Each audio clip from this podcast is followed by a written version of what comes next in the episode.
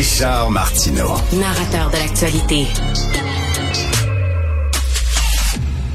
Alors, nous parlons avec euh, Elsie Lefebvre, analyste politique, chroniqueuse au Journal de Montréal. Salut, Elsie. Alors, euh, ah, c'est, eh ben, on va parler tantôt à, pardon, Elsie Lefebvre un peu plus tard. Nous parlons à Pierre-Hugues Boisvenu, sénateur euh, conservateur. Cette histoire qui a fait beaucoup jaser. Euh, alors, un homme qui a été condamné pour agression sexuelle. Hein. Euh, il a sodomisé euh, une femme alors qu'elle ne voulait pas. Elle voulait coucher avec lui, mais pas de cette façon-là. Donc, euh, il a été donc une agression sexuelle. Il a été accusé, condamné, mais il va servir une peine dans la collectivité, alors que habituellement, ben, une agression sexuelle, c'est directement en prison. On va en parler donc avec M. Pierre-Hugues Boisvenu, sénateur conservateur. Bonjour, M. Boisvenu. Bonjour, M. Martineau. Bonjour à tous les gens qui sont avec nous ce matin. Bonjour. Alors là, on nous dit là, que ça, c'est suite euh, à l'abolition des peines minimales euh, obligatoires par le gouvernement Trudeau. Les peines minimales, on a aboli ça parce qu'on dit on veut lutter contre, on, veut combattre la, la surreprésentation des gens racisés et autochtones dans les prisons. Ce gars-là, il est blanc. Jonathan Gravel, un homme dans la quarantaine, mhm. il, est blanc. C'est quoi le lien là avec la surreprésentation des gens racisés en prison? Le gars, il est blanc, il est accusé d'agression sexuelle, il devrait aller en prison. On comprend pas le lien. Juste faire un retour en arrière pour que les gens comprennent bien. Juste avant Noël, la loi C5 a été adoptée à la Chambre, euh, au Parlement et à la Chambre des communes. La loi C5 fait en sorte qu'il y a une panoplie de sentences minimales qui va être abolie. Je fais référence, un exemple, au trafic d'armes. Euh, au trafic euh, au trafic de drogue, où il y avait des sentences minimales de deux ans quatre ans qui vont être abolies. Et il y a une autre série de d'accusations criminelles où dorénavant, lorsque la personne sera reconnue coupable, plutôt que d'avoir une sentence de moins de deux ans, il va passer sa sentence chez lui, ce qu'on appelle une sentence de salon. Hmm. Et depuis que le projet de loi a été adopté vers la mi-décembre, il y a deux cas qui ont fait l'objet des, manchettes. Un, avant Noël, quelqu'un qui avait euh, trafic d'armes, trafic de drogue. Le juge lui a donné 20, euh, deux ans moins un jour chez lui, euh, alors qu'on sait qu'à Montréal, le trafic d'armes est un fléau. Et l'autre élément, c'est celui récemment, cette semaine, où quelqu'un qui a agressé sexuellement avec violence une femme, où il va recevoir 20 mois de sentence dans son salon. Et ça, je vous dirais, ça, c'est trois faussetés que le ministre de la Justice a véhiculées par rapport au C5 lorsqu'il dit parce qu'on a trop d'Autochtones et de Noirs en prison, il faut abolir les sentences minimales.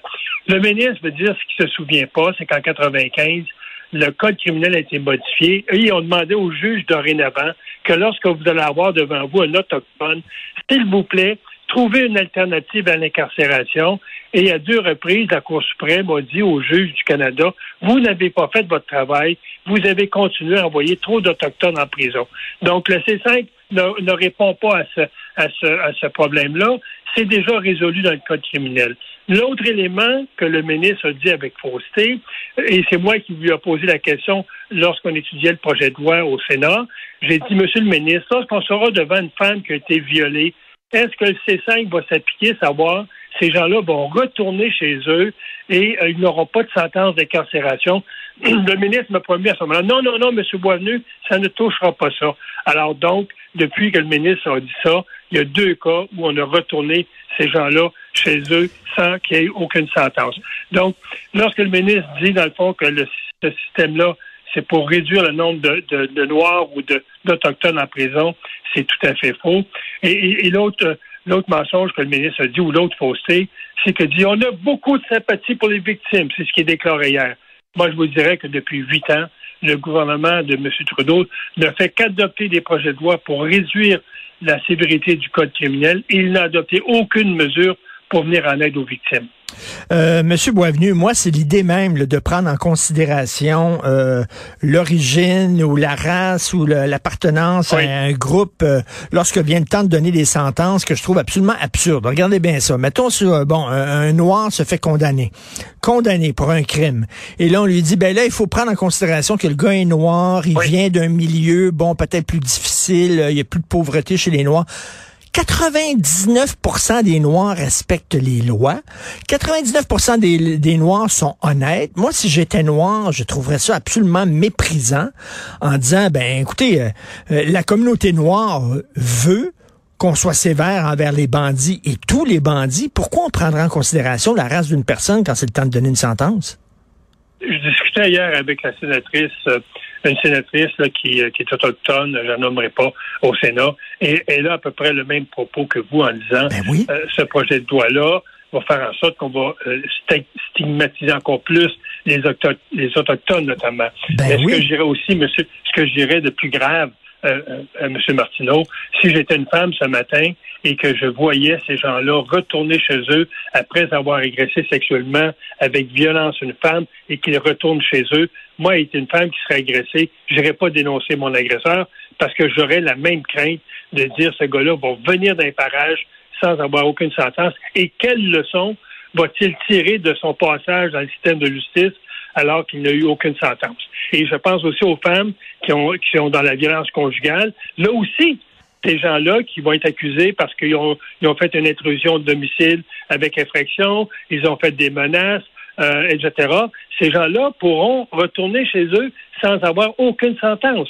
Donc, ça va carrément contre le discours social, contre même les directives que la Cour suprême a données aux juges en disant ben oui. soyez plus sévères envers les agresseurs, envers les batteurs de femmes soyez plus sévères. C'est un fléau dans notre société. Écoutez, M. Martineau, depuis huit ans, le, les, crimes, au Canada ont augmenté de 30% dont 35% plus de violences conjugales et 30% plus d'agressions sexuelles. Donc, ça, ça, va carrément à l'encontre de la situation euh, dans, nos communautés comme Montréal, comme Toronto, euh, où il y a des fléaux. Je pense entre autres au, au, au trafic d'armes. C'est un fléau. Et là, on va réduire les sentences lorsqu'on on aura devant nous des trafiquants d'armes. Mais, Monsieur Boisvenu, vous faites très bien de rappeler que la Cour suprême avait demandé à donner des sentences plus sévères. Et là, ça montre l'hypocrisie de Justin Trudeau qui se dit féministe, mais qui abandonne les femmes. Euh, puis il est complètement déconnecté. Là, on parle de MeToo, on parle, les gens sont sensibilisés maintenant sur les agressions sexuelles, sur le consentement. C'est le, le, gros débat depuis quelques années. Et voyons donc, ça et de retirer du code criminel des éléments qui s'attaquent à la vraie criminalité sous le dos des autochtones. Moi, je trouve ça euh, euh, relativement aberrant de la part de ce gouvernement-là. dire, à chaque fois que le gouvernement joue dans le code criminel, il tire toujours la carte des autochtones, alors qu'on sait que dans le code criminel, je le répète encore, l'article 178 718 plutôt, adopté en 95, dit exactement aux juges trouver des alternatives à, l'incarcération. C'est écrit noir sur blanc dans le Code criminel.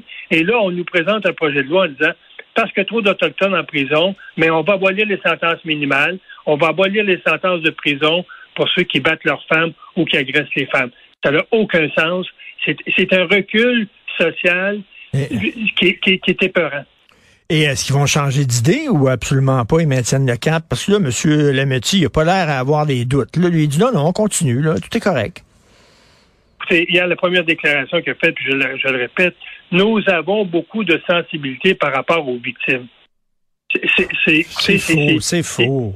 C'est souffler sur le feu et, euh, comme dit l'expression, c'est de, de parler des deux côtés de la bouche.